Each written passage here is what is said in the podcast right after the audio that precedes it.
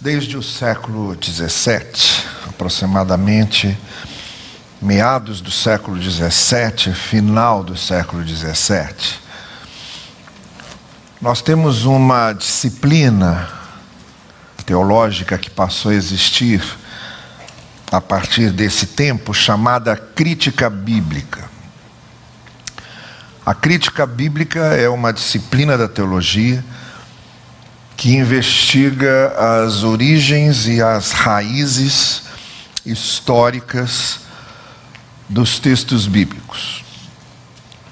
E com os elementos e as ferramentas que foram colocadas à disposição da pesquisa humana, muito especialmente a partir desse tempo, desse período do século XVII em diante, a gente avançou demais nessa pesquisa no que se refere a essa busca das raízes de cada um desses livros bíblicos, do, do contexto histórico em que eles foram escritos, da, das manifestações literárias que eles possuem.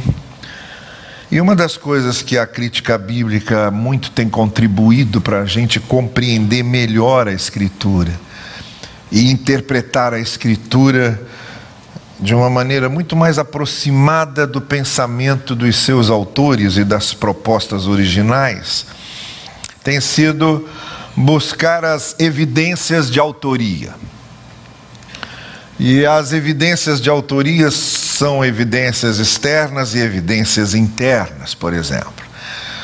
No caso do Evangelho de João e da primeira carta de João, se não fossem as evidências externas que nós temos, de que se trata do mesmo autor, de que o autor do Evangelho é o mesmo autor da primeira carta, e se não houvessem evidências externas como as que foram sendo descobertas ao longo dessa pesquisa, já nos bastaria com certeza no que se refere ao Evangelho e à primeira carta de João já nos bastariam as evidências internas.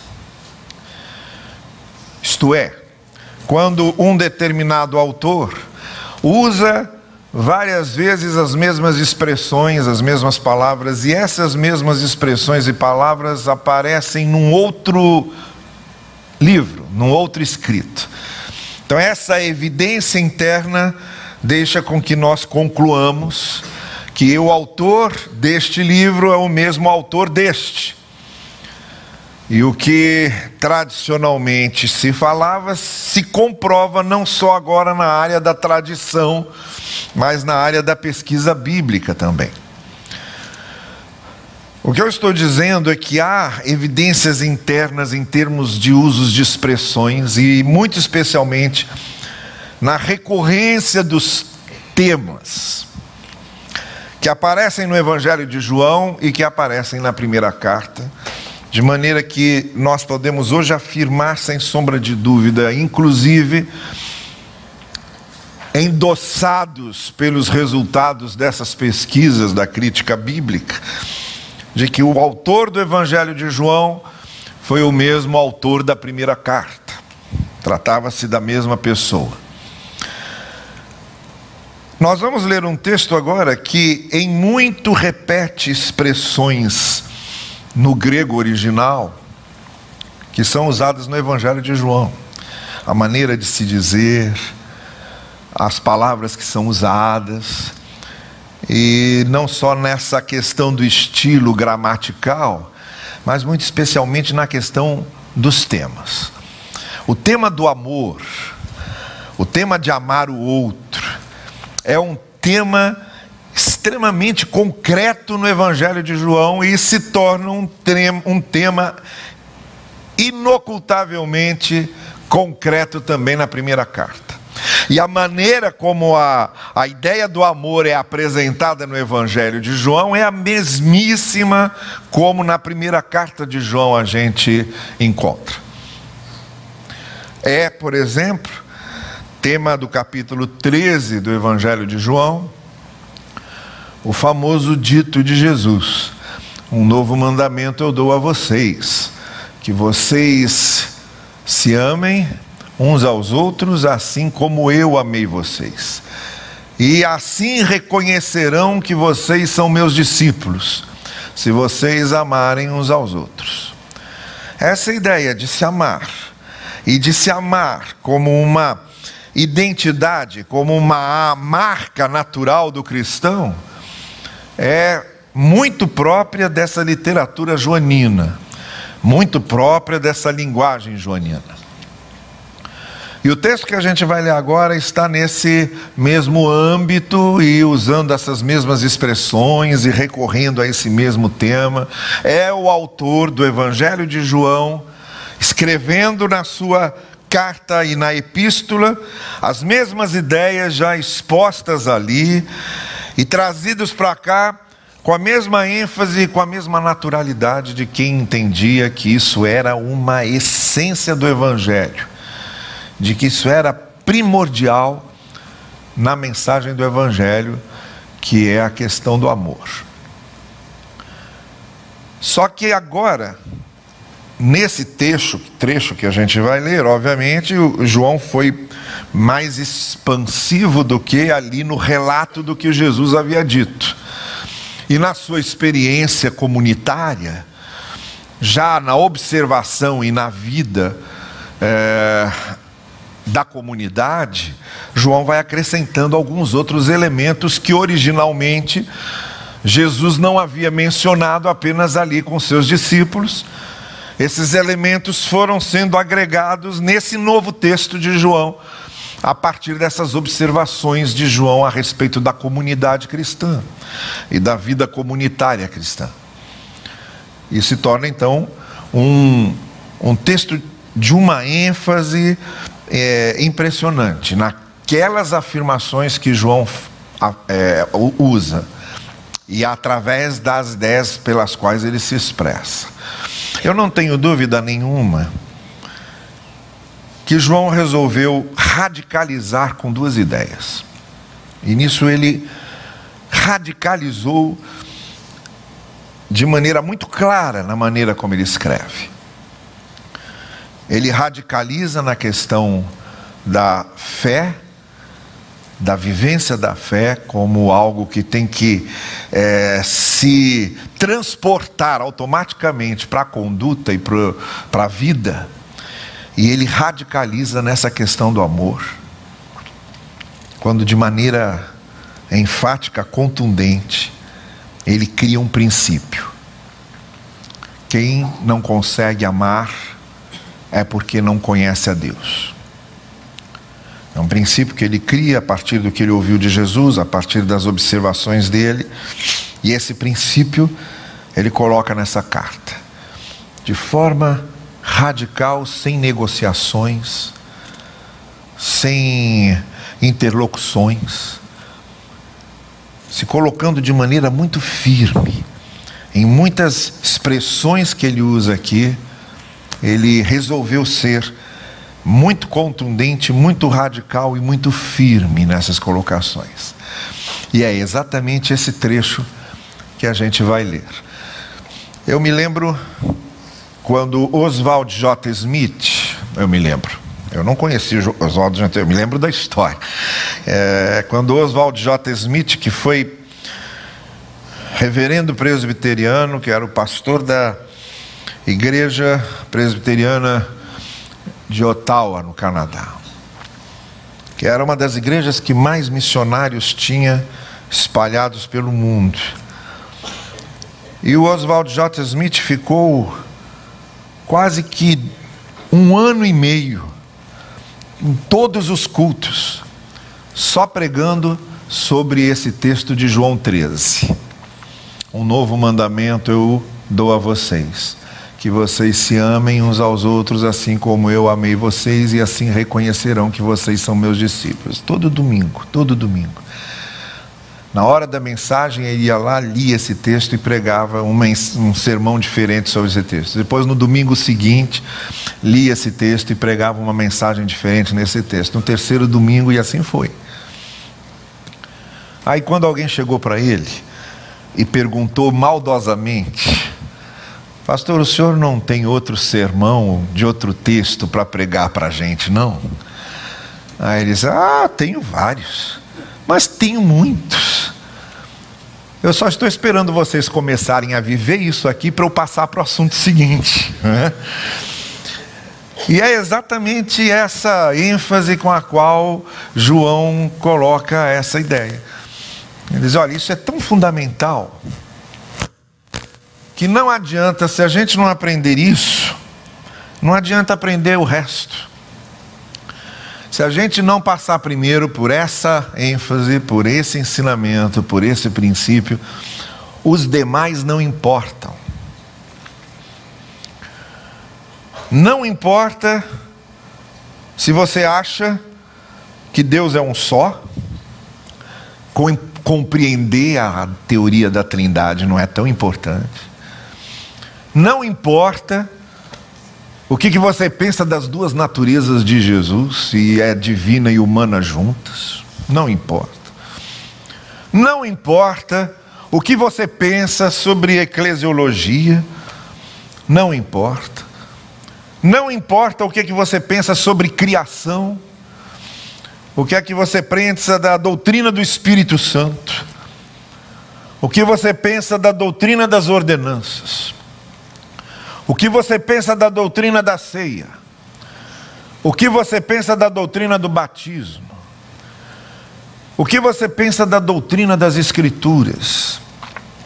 Não importa nada disso, enquanto você não resolver dentro de você de que maneira a mensagem do amor está sendo vivida.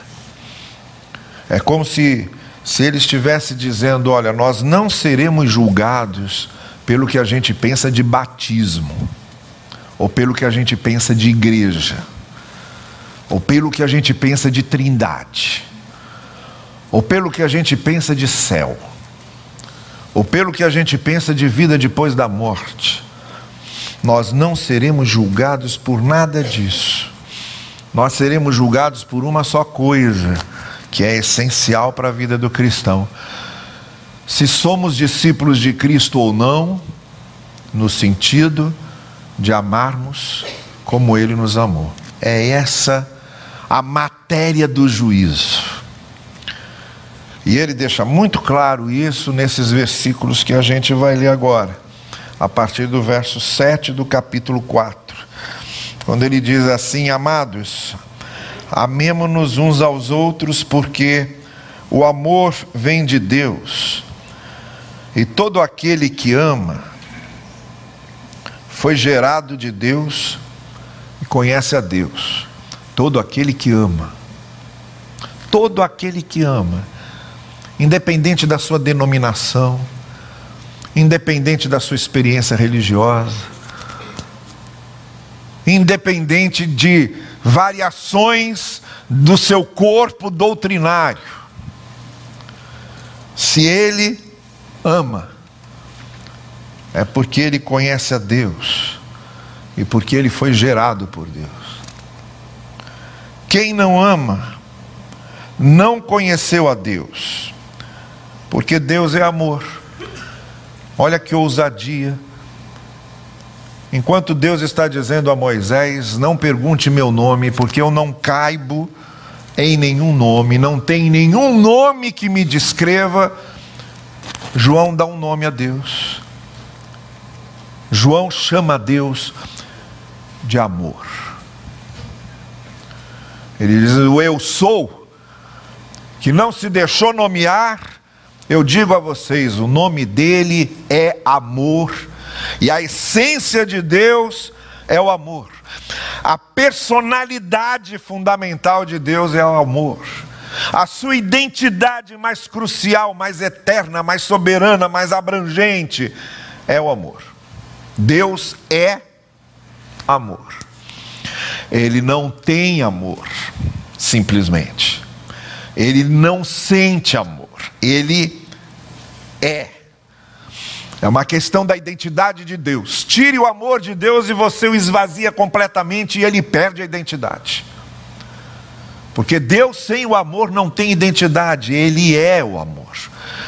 E João faz essa ousadia, ele diz: se você quiser uma definição de Deus, a única possível é essa: Deus é amor. Aquele que disse que não cabe em nenhum nome, cabe nesse.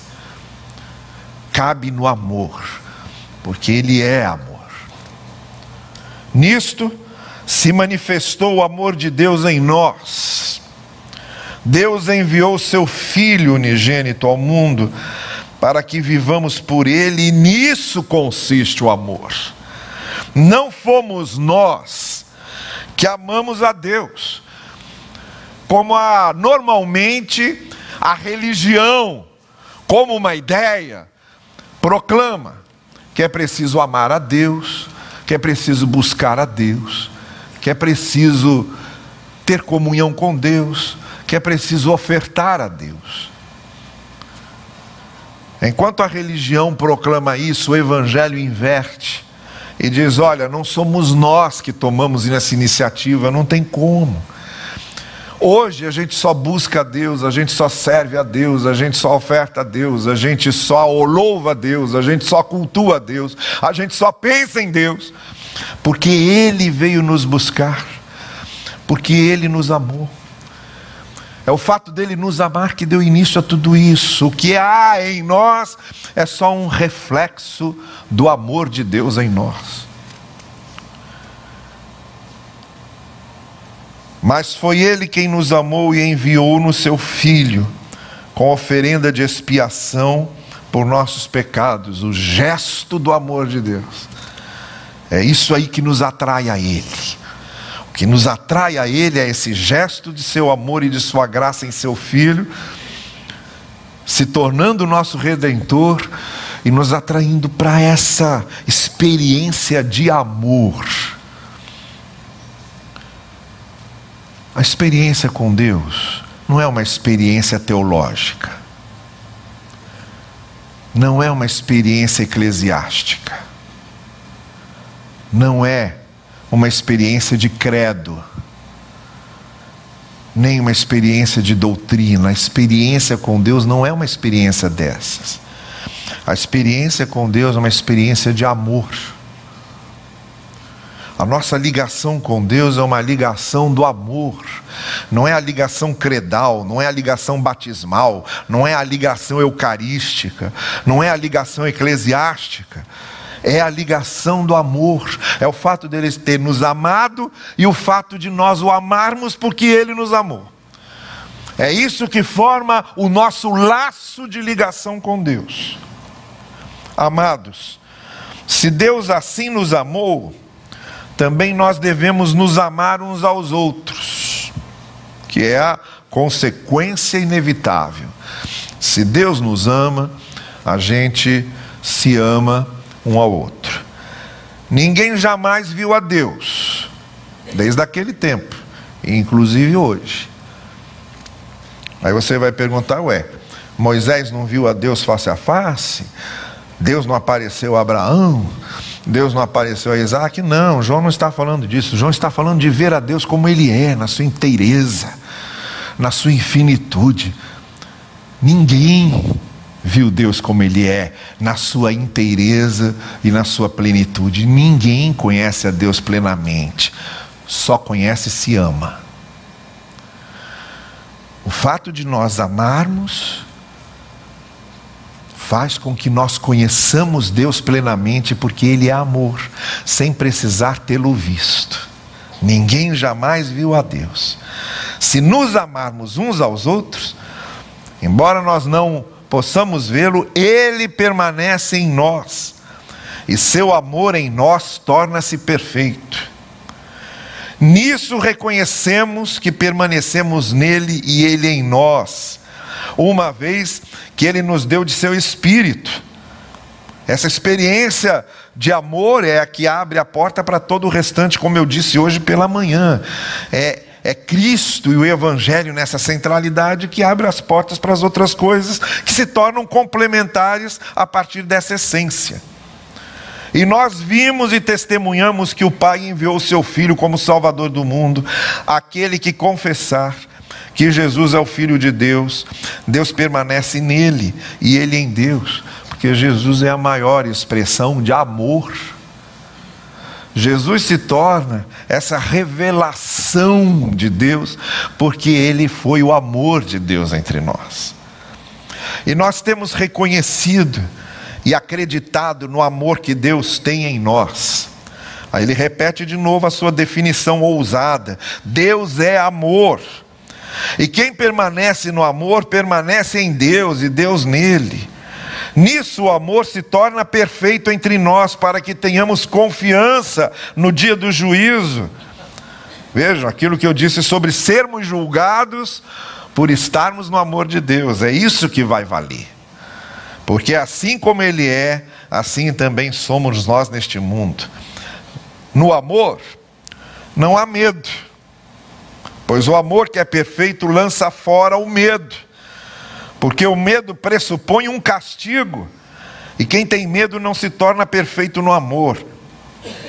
Veja, não há no juízo de Deus mais nada que nos atemorize.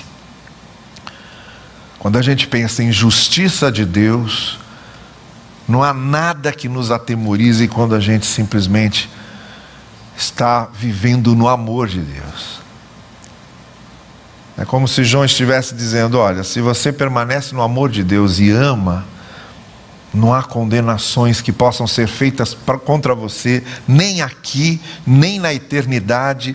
Não é preciso ter medo do juízo de Deus, não é preciso ter medo de morte, não é preciso ter medo de eternidade, não é preciso ter medo de nada se você está no amor de Deus. Isso por si só é a sua justificação. Se alguém, nós amamos, verso 19, porque Ele primeiro nos amou. Se alguém disser, eu amo a Deus, mas não consegue amar seu irmão, ou dentro de si traz outros sentimentos de não amor, como ódio, como ressentimento, como amargura, como vingança, é um mentiroso. Pois quem não ama seu irmão a quem vê, como pode amar a Deus a quem não vê? Isso quer dizer o seguinte: a única maneira que a gente tem de provar que ama a Deus é à luz da maneira como nós amamos os outros. É isso aí que vai provar se a gente ama a Deus, não é cantando até ficar rouco, não é ajoelhando no milho durante a noite toda, não é fazendo vigília de oração. Nada disso prova o amor de Deus, que uma pessoa é capaz de fazer tudo isso sem um pingo de amor pelo próximo. Uma pessoa é capaz de ser altamente piedosa sem um pingo de amor pelo próximo. Mas é o amor pelo próximo que mostra que amamos a Deus, não há outra maneira. Ninguém pode mostrar que ama a Deus de outro jeito a não ser através de uma vida de amor aos outros. E temos este mandamento da parte dele: aquele que ama a Deus, ame também a seu irmão. Então, esse é o texto. Então, eu já, já o li, já fiz aqui as ênfases que eu gostaria de fazer, já apresentei o sentido que João está dando, então eu quero só assinalizar aqui quatro coisas para as quais esse texto nos direciona ou nos conduz. Primeira coisa é o seguinte: nós amamos quando estamos em Deus. Essa experiência do amor ao próximo, despida de qualquer outro sentimento de não amor, essa capacidade de amar com misericórdia, com compaixão, com perdão, com compreensão, com bondade, com benignidade, com mansidão, com domínio próprio. Isso é impossível que nós consigamos sem que nós estejamos em Deus, porque Deus é amor. Ele é que é a fonte dessa água. Eu só consigo saciar a minha sede se eu estou bebendo dessa fonte. E em mim, os resultados do que eu bebo vão aparecer enquanto eu estiver bebendo dessa fonte. A fonte do amor é Deus.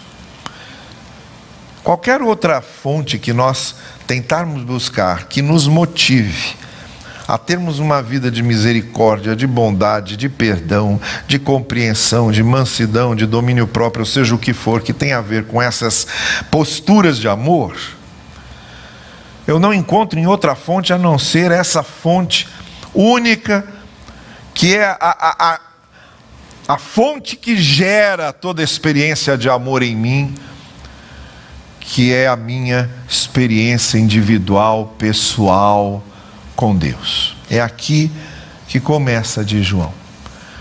Porque Deus é amor. E eu só consigo passar a ter essas posturas de amor e essa compreensão de amor e a maneira de pensar a partir do amor se eu parto dessa fonte. Qualquer outra fonte é sempre qualquer outra fonte de amor é sempre um referencial meu qualquer outra que eu usar. Se eu for buscar uma fonte, por exemplo, de autoajuda, se eu for buscar uma fonte de motivação própria, se eu for buscar uma fonte na arte, se eu for buscar uma fonte na filosofia, todas essas fontes têm como referencial o humano. E quando eu tenho como referencial o humano, o meu referencial de amor fica sempre muito empobrecido porque o referencial humano para o amor é um referencial sempre muito empobrecido, sempre muito motivado às vezes pela vaidade, muito motivado às vezes pelo egoísmo. Quem é que garante, como disse Jesus no Sermão do Monte, que a doação de uma esmola, não é para atender um capricho da minha vaidade, para que eu me sinta satisfeito, sem ser aquilo propriamente apenas uma demonstração de amor. Então, esses referenciais outros são referenciais muito humanos. O único referencial confiável para que eu ame, sem qualquer vestígio de vaidade, de orgulho, de exibição, de contemplação própria, de é, é, realização meramente intelectual ou teórica. É amar a partir de Deus. É amar a partir da minha experiência de fé em Deus. Porque Deus é a fonte desse amor. E não há ninguém que passe por essa fonte sem que saia do outro lado banhado pela água do amor divino. A segunda coisa que a gente pode perceber nesse texto é que nós, quando amamos, refletimos no amor a ação redentora de Jesus que é o que ele diz aqui. O máximo dos atos do amor de Deus, o seu amor mais o seu ato de amor mais pleno, mais abrangente, mais completo, mais definitivo, foi Jesus Cristo vir para ser espiado por nós e nos substituir e se sacrificar por nós. É o seu gesto redentor.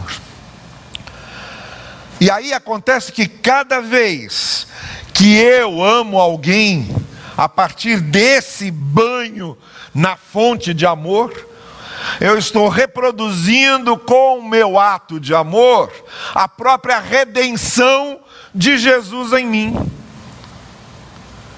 Isso faz com que, quando eu seja bondoso com alguém não é só um ato de bondade que eu estou fazendo, mas é uma reprodução, é um reflexo do próprio ato redentor de Cristo se tornando concreto naquele momento. Quando eu consigo perdoar uma pessoa, quando o meu perdão se estende a ela de maneira benigna, misericordiosa e graciosa, não é só um ato de perdão que está acontecendo ali, é uma reprodução do próprio ato redentor de Cristo, que de novo se torna concreto naquele momento. Então é, é muito, é muito profundo e significativo que passa a acontecer a partir desses meus atos de amor, porque tudo o que Cristo fez é reproduzido em mim naquele momento em que um ato de amor parte do meu coração em direção a alguém. É como se todo o, o, o cabedal do significado da redenção de Jesus se encarnasse novamente naquele ato de amor que eu estou reproduzindo ali. Então passa a ser um reflexo natural, uma reprodução natural do maior ato de amor de Deus, que foi a entrega do seu próprio filho. Quando eu me entrego para renunciar ao meu próprio eu e perdoar alguém e ter misericórdia de alguém, esse ato é uma reprodução da própria renúncia de Cristo, quando deixou o trono e veio dar a sua vida por nós. Deixa de ser só um fato histórico e deixa de ser só um fato bíblico. E se torna um fato concreto em mim, reproduzido em mim naquele momento, quando esse ato de amor é exposto. A terceira coisa que a gente aprende com esse texto é que quando nós amamos, e só através do amor, a gente consegue afugentar os sentimentos de não amor. Ele fala aqui de medo, porque ele está falando do medo do juízo, do medo da condenação, do medo da eternidade, que, como eu já disse a vocês, se dissolve, se pulveriza. O que eu estou dizendo é o seguinte: quando eu consigo amar, eu estou tranquilo e posso encarar a Deus em qualquer momento. Porque a coisa mais definitiva e principal que Ele exigiu de mim está sendo feita, que é reproduzir o amor redentor de Cristo nas minhas ações de amor. E aí o medo do juízo e o medo, aquela advertência do profeta Amós, quando ele diz: prepara-te para te encontrares com teu Deus, isso se dissolve, se pulveriza, e eu fico em paz, e estou preparado para encarar Deus em qualquer momento porque aquele ato redentor de Cristo me transformou em alguém capaz de reproduzir o amor de Deus na minha vida. É isso que João está dizendo. O receio do juízo desaparece. Mas o amor também vai dissolvendo outros sentimentos de não amor. Aqui ele cita o medo, no contexto do que ele está tratando nos termos do juízo. Mas quando a gente ama, a gente consegue dissolver sentimentos de não amor que tem a ver com amargura, com ressentimentos, com lembranças ruins que a gente não consegue apagar, com remorsos que a gente carrega, com sentimentos de vingança, com mágoas esses sentimentos de não amor que vão me destruindo por dentro se eu não consigo me livrar deles. Se esses sentimentos de mágoa, de ressentimento, de feridas que não fecham, de lembranças que se tornam um inferno cotidiano na minha história, de uma infância marcada por abertura a portas de ressentimentos os mais profundos, os mais angustiantes, de ódios que carrego, de rancores que carrego, de desejos de vingança que eu carrego, Tudo isso é vencido, é superado, é dissolvido quando eu amo. Porque o amor é algo tão forte, tão absoluto em si mesmo, tão completo em si mesmo, que ele ocupa o lugar de todo o resto. Não tem nada mais completo, mais forte, mais significativo do que o amor. E quando o amor habita num lugar, não sobra espaço para nenhum outro sentimento de não amor. Onde o lugar é ocupado pelo amor, não fica lugar para mágoa. Onde o lugar é ocupado pelo amor, não fica lugar para o ressentimento. As pessoas hoje estão na maior luta para vencerem suas mágoas, seus rancores da vida e seus ressentimentos. E provavelmente estão gastando fábulas para tentar resolver isso, porque ainda não resolveram dentro de si que devem amar e que devem perdoar. E que o amor e que o perdão em si são fatores de superação que nenhum outro fator de superação consegue abranger. Então, se eu quero vencer certos sentimentos que me perseguem e que não têm a ver com o amor e por isso dificultam o meu relacionamento com as pessoas, a minha paz interior, a minha estabilidade emocional.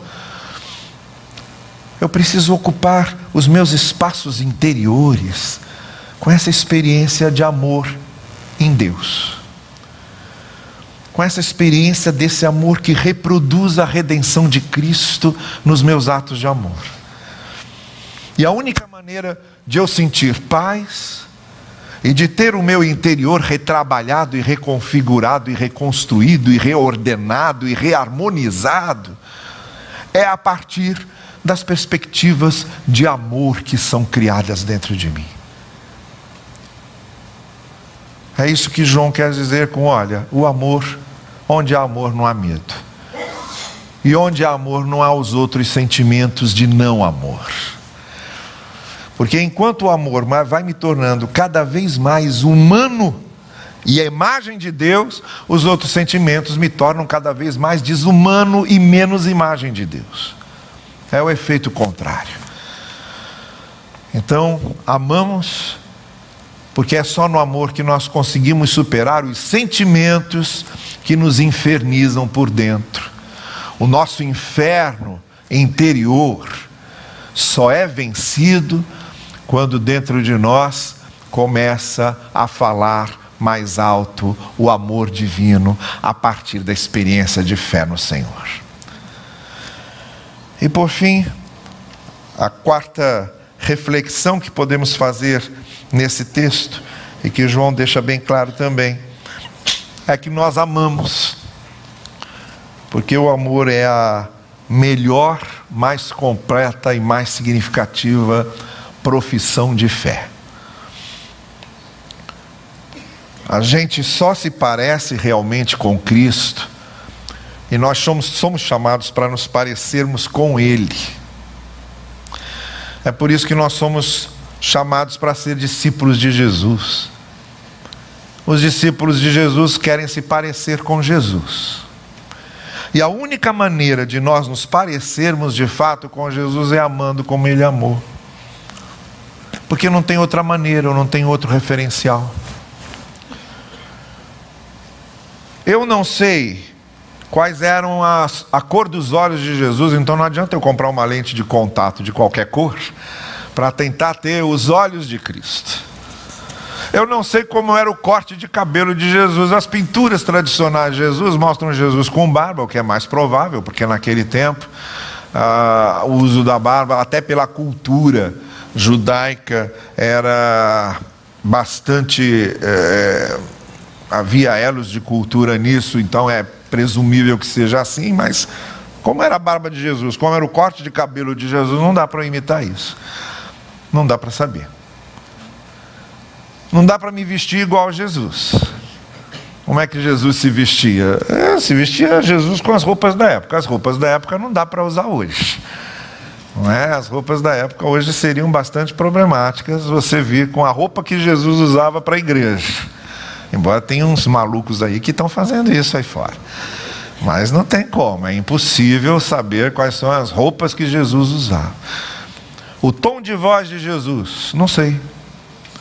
Não sei qual era o tom de voz de Jesus para poder, por exemplo, alcançar uma multidão enorme como ele alcançou ali ao pé do, do monte, no Sermão do Monte. Como é que ele entonizava a voz quando falava mais firme com seus discípulos, ou como ele mantinha a sua voz quando ele falava com a mulher adúltera. Não dá para saber. Não dá para imitar os gestos de Jesus.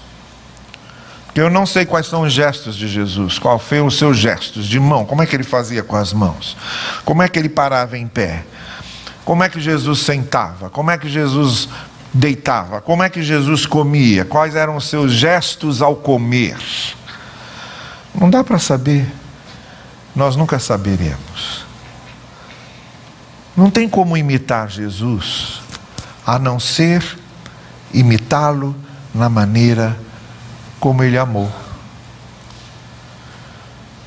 Jesus veio para ser o retrato do amor de Deus. E não foi o retrato físico do amor de Deus. Jesus foi o retrato do amor de Deus naquilo que devia ser vivido. Então a única maneira que eu tenho de imitar Jesus, portanto, de ser discípulo de Jesus, é amando como Jesus amou, não tem outra. E por isso ele disse lá no Evangelho de João, que é o texto que esse próprio autor da primeira carta também tinha escrito e sabia disso.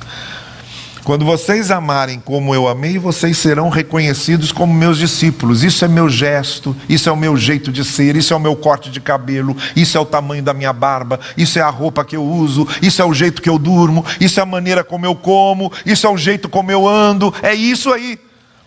Amem como eu amei e vocês estarão me imitando e vocês vão ser reconhecidos como meus discípulos. Não é o fato de eu ter sido batizado, porque tem muita gente que foi batizada e não é discípulo de Jesus.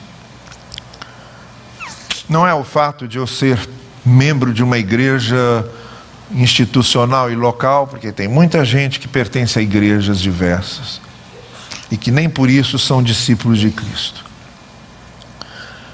É o fato de eu amar o que dá a minha cara, a cara de Jesus, o que dá aos meus olhos, os olhos de Jesus, o que dá às minhas mãos, as mãos de Cristo, o que dá aos meus pés, os pés de Cristo, o que dá à minha vida, a vida de Cristo, é o fato de eu amar como Jesus amou.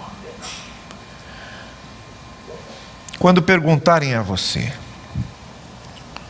por que é que você é discípulo de Jesus? A única resposta que você pode dar, a única possível é porque eu amo como Jesus amava. Não tem outra.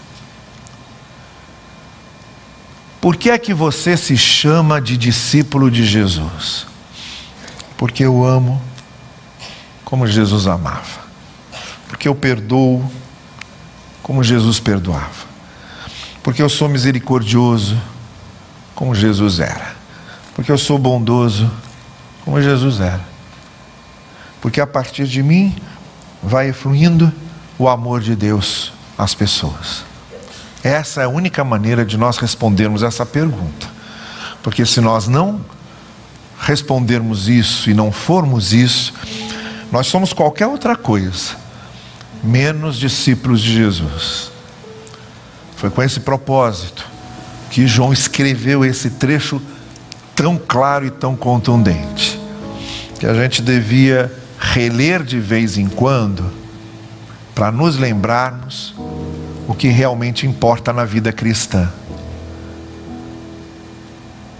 Para nos lembrarmos que o que realmente importa na vida cristã é amarmos como Jesus amou. Isso é o Evangelho. E que tem quem tem ouvidos para ouvir, que ouça. E que Deus assim nos abençoe. Você quer curvar sua cabeça, por favor, e vamos orar juntos? Olha, eu fiz aqui essas reflexões sobre o amor e sobre esse parâmetro que o Senhor coloca. E uma das coisas que eu disse foi que é só essa presença do amor de Deus que transforma a nossa vida, que reproduz o ato redentor de Jesus, que nos ajuda a vencer os sentimentos de não amor que muitas vezes se colecionam dentro da gente. E hoje à noite eu queria orar por você que hoje está dizendo: Olha, eu quero experimentar esse amor de Deus e quero esse amor de Deus na minha vida. Esse amor que enviou Cristo para ser o meu redentor. Eu quero experimentar esse amor para poder refletir esse amor a outras pessoas. E para que esse sentimento do amor de Deus em mim me ajude a vencer uma série de coisas interiores minhas que precisam ser vencidas. Eu quero ter o andar do amor de Cristo. E eu quero experimentar Deus. Porque eu sei que só experimentando o amor de Deus é que eu experimento Deus na minha vida. E se você essa noite quer aproveitar esse momento para dizer isso a Deus, dizer a Ele: Olha, Senhor, eu quero conhecer o Teu amor, eu quero ser transformado por esse amor, eu quero me tornar num reflexo desse amor. Eu quero que sejam expulsos de dentro de mim, retirados de dentro de mim, todos os outros sentimentos que não têm nada a ver com amor, mas que estão me destruindo, que estão me impedindo de viver que estão me impedindo de me relacionar com as outras pessoas, que estão me, me impedindo de andar para frente. O meu passado está me impedindo de caminhar para o futuro. Eu quero caminhar para o futuro, superando e vencendo esse meu passado que me destrói por dentro. É no amor de Deus que a gente consegue isso. E eu quero, essa noite, dar a você esse tempo agora, aproveitando esse contexto em que estamos, e essas reflexões que a palavra do Senhor nos traz através dessa carta de João, dar a você essa oportunidade de expressar a Deus o desejo de experimentar esse amor verdadeiro, que não só vem da fonte do amor de Deus, mas que nos transforma também numa fonte de amor. E se você no seu coração está dizendo isso, está fazendo aí a sua conversa com Deus e está dizendo a Deus o que você precisa e quer, eu quero orar por você agora. Eu vou pedir que você fique em pé aí no lugar em que você está. E nós vamos orar juntos. Onde você estiver, se nessa noite essa experiência com o amor de Deus se tornou para você agora uma necessidade imperiosa e você quer isso na sua vida, é só se levantar aí no seu lugar que eu quero orar por você agora. Se dentro do seu coração você está dizendo sim, é isso que eu quero. Sim, é isso que eu busco. Isso, é só, só vai ficando em pé, aí mesmo no lugar em que você está. Não importa se você é dessa igreja ou de outra, ou se você nunca entrou numa igreja, não importa. Agora, a oportunidade agora é dada àqueles que querem experimentar o amor de Deus, experimentar o amor de Deus para se tornar uma fonte de amor e ter a sua vida marcada pelo amor de Deus e não por outras coisas, mas pelo amor de Deus. Isso, vá levantando, fique em pé aí no lugar em que você está. Muito bem. Se houver mais alguém, é só se levantar agora e eu quero orar por você agora. Antes de nós encerrarmos, eu quero fazer essa oração com você. Deus querido, aqui estão esses corações abertos para a inundação do teu amor em suas vidas. Estão aqui com os corações abertos para a experiência profunda e eterna com o amor que tu tens por nós. E nós te pedimos que a partir dessa fonte de amor que estão buscando em ti, a partir dessa experiência muito pessoal, muito íntima com o teu amor, manifestado na redenção de Cristo e naquilo que Cristo veio revelar, que estas vidas que estão aqui em pé diante de Ti, que esses corações que se abriram possam ser agora regados pelo Teu Espírito com o amor que vem da Tua fonte eterna. E que a partir dessa experiência, tornada a nós concreta no próprio Senhor Jesus e no que Ele fez, possa de fato se tornar marca definitiva na vida de cada um aqui. E que a partir disso, Senhor, cada um desses corações possa vencer qualquer outro sentimento que o esteja oprimindo e amarrando, que sejam plenamente vencidos na manifestação mais concreta e mais profunda do amor que chega a nós através de Cristo. É o que nós pedimos no precioso